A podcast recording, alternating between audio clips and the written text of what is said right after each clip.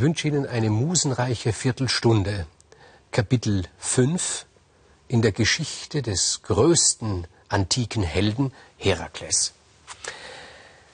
In seiner Jugend war Herakles ein Vagabund. Er ist durch die Lande gezogen.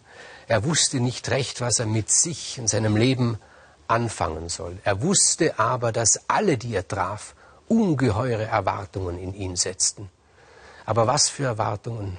Konnte er diese Erwartungen erfüllen einerseits oder wollte er überhaupt diese Erwartungen erfüllen? Er hatte das Gefühl, irgendwo anders wird über sein Leben bestimmt.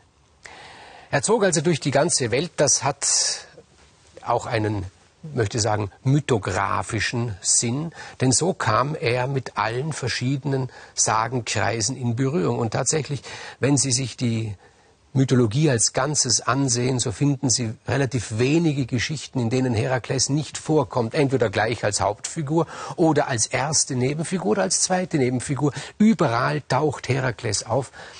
Alle wollten ihre, Gesch ihre Geschichten mit diesem Helden schmücken. Er selbst hat sich in seiner Jugend sehr einsam gefühlt. Er, hat, er war verzweifelt sogar, verzweifelt über seine eigene Kraft. Er hat die Menschen gemieden, weil er gedacht hat, er tut ihnen weh. Wenn Herakles jemand die Hand gegeben hat, so war der hinterher ein Invalide. Wenn jemand, wenn Herakles jemand geholfen hat, ein Kind aus dem Wasser zu holen, so bestand Gefahr, dass das Kind zwar vom Ertrinkungstod gerettet, dafür aber erdrückt wird. Herakles hat sich sehr zurückgehalten. Er hat seine Kraft nicht berechnen können, er hat sie nicht einschätzen können. Und er hat sich einen Freund gewünscht, einen Kollegen, der mit ihm durch die Welt zieht, der ihm Ratschläge gibt, der ihn führt, der seine Kraft irgendwie organisiert. Aber es hat sich niemand gefunden, noch nicht. Er wird noch einen Freund bekommen, aber erst später. Und so auf seiner Wanderschaft kam er in ein Königreich, ein kleines Königreich. Dort herrschte der König Despios und dieser König war voll Angst und er wusste nicht, was er tun soll gegen einen Feind dieses Königreichs und es war ein Tier und zwar ein Löwe, ein gigantisches Tier, ein bösartiger Löwe, der die Stadt und das Reich und die Menschen bedroht hat. Und er hat ja gewusst, wer dieser Herakles ist. Das hat sich herumgesprochen. Alle haben sie gewusst, wer er ist. Alle haben die größten Erwartungen in ihn gehabt. Und dieser König hat sich gesagt, na gut, wenn das Schicksal es schon will, dass dieser Held zu mir kommt, dann will das Schicksal auch, dass er diesen Löwen, diese größte Gefahr für unsere Stadt besiegt. Und er hat Herakles von diesem Löwen erzählt. Und für Herakles war das etwas Gutes. Er dachte sich, in einem Kampf mit diesem unbesiegbaren Löwen muss ich nicht auf meine Kraft aufpassen, da kann ich diese Kraft endlich einmal zur Gänze ausleben. Es hieß aber, dieser Löwe sei unverletzbar, jedenfalls mit dem Schwert könnte man ihm nichts antun. Und das Schwert, das war damals die schlimmste Waffe.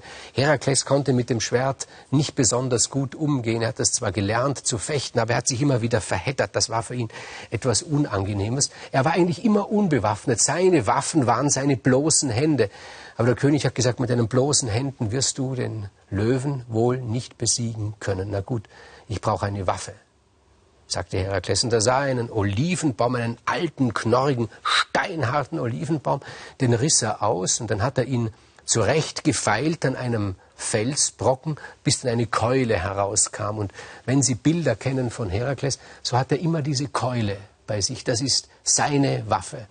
Und er hat sich gedacht, diese Keule, mit dieser Keule werde ich den Löwen besiegen können. Und er hat sich auch im Innersten gedacht, er ist nämlich auch ein melancholischer Held, dieser Herakles, das wird gerne vergessen. Er hat sich auch gedacht, und wenn mich der Löwe besiegt, dann soll es auch kein großer Schaden sein. Denn er hat kein eigenes Ziel in seinem Leben gehabt, auch keine wirkliche Freude, weil er geglaubt hat, er wird von ferne bestimmt. Und das ist er auch worden von Zeus. Er hat diesen Löwen gesucht, hat sich auf seinen Rücken geschwungen, wie also ein Cowboy bei einem Rodeo, saß auf dem Rücken des Löwen, hat mit dieser Keule den Kopf des Löwen bearbeitet, bis der Kopf einfach platt war. Ganz einfach ging diese Sache. Und dann hat er dem Löwen das, Pferd, das, das, das Fell abgezogen und hat sich das Fell übergehängt. Und so kam er zurück zu dem König und hat gesagt, ich habe die Arbeit erledigt. Und dieses Löwenfell wird auch von nun an das Zeichen des Herakles sein. Wie gesagt, der Herakles ist der, der mit dem Löwenfell, der den Löwenkopf noch auf seinem Kopf drauf hat und die Keule in der Hand. Und der König, das war ein dankbarer König. Er hat gesagt, du hast unsere Stadt vor dem größten Übel befreit. Und du sollst dafür Liebe bekommen und ausgiebig Liebe bekommen. Der Herakles wusste nicht genau, was das ist, Liebe. Was meinst du damit? Du weißt nicht, was die Liebe ist? Ja, schon. Ich sage das Wort ja auch immer wieder.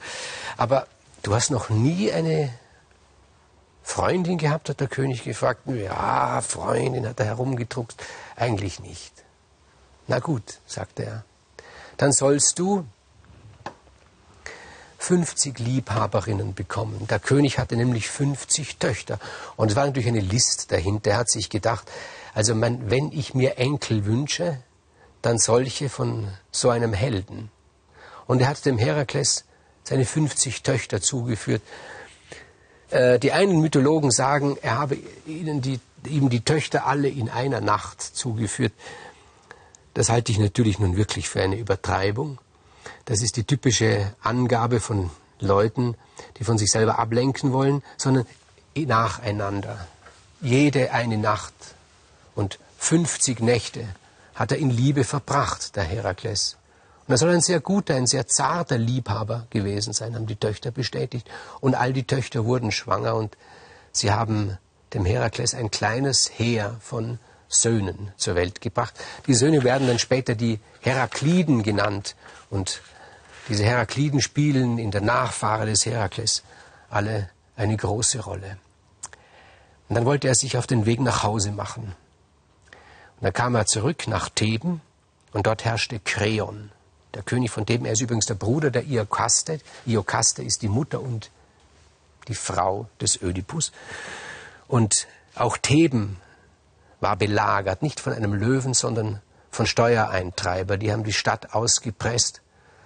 Und um seine Heimatstadt von diesen Steuereintreibern zu befreien, hat er den Steuereintreibern die Nase abgeschnitten und die Ohren abgeschnitten, hat die auf einen Faden ge gehängt und hat sie ihn als Kette umgehängt, hat sie zurückgeschickt, wo sie herkamen. Und damit war Theben von dieser Steuerlast befreit. So kurzen Prozess hat er dann auch gemacht der Herakles. Und Kreon, der König von Theben, hat sich ebenfalls dankbar erweisen wollen, hat ihm nicht 50 Töchter gegeben, er hatte nur eine einzige Tochter, Megara, aber das war eine ganz besonders liebenswerte. Und Herakles hat sich nun wirklich verliebt in Megara und Megara hat sich in ihn verliebt. Das mit den 50 Töchtern, das war Leidenschaft, das war auch Liebe, aber Megara hatte das ganze, sein ganzes Herz hat er ihr gegeben. Und er hatte nur noch einen einzigen Wunsch. Er wollte Familienvater sein. Er wollte nichts wissen von, seinen, von den Heldentaten, die ihm bevorstehen, von all den Anforderungen. Er wollte eine Familie gründen und ganz bürgerlich, zufrieden, kleine Brötchen backen. Und Megara war da dafür. Und sie haben sich niedergelassen, sie haben Kinder gekriegt, zwei Buben, zwei Mädchen und es war eine glückliche, zufriedene Familie.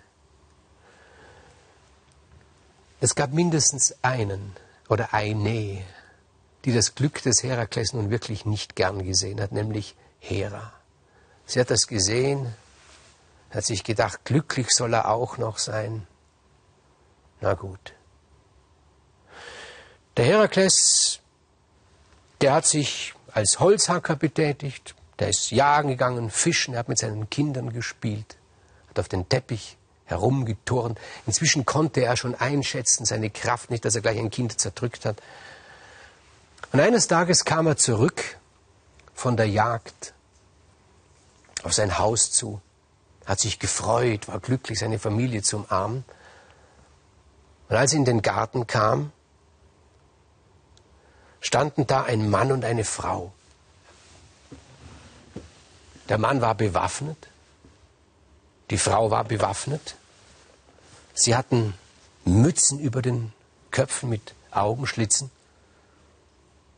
Und Herakles war verwirrt, er lief ins Haus und auch im Haus saßen zwei Frauen mit Mützen über dem Kopf, bewaffnet, und ein Mann. Und Herakles sagt, was wollt ihr hier? Und sie haben ihm Antwort gegeben, wie es Herakles schien, mit zynischem Ton, was wir hier wollen. Wir wollen doch hier nichts. Wir sind hier. Wo, wo ist meine Familie? fragte Herakles. Deine Familie? Wieder glaubt er diesen zynischen Unterton zu hören. Wir, wir sind doch deine Familie.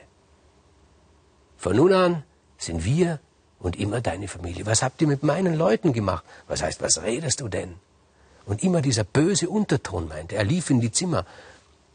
Weder seine Frau Megara, noch seine beiden Söhne, noch seine beiden Töchtern waren zu finden. da dachte er sich, die da hier sind, die da mein Haus besetzt halten, die mich, meine Familie terrorisieren wollen oder terrorisiert haben, sie werden meine Familie verschleppt haben oder sie werden sie schon getötet haben. Und ein unglaublicher Hass fuhr in ihn ein.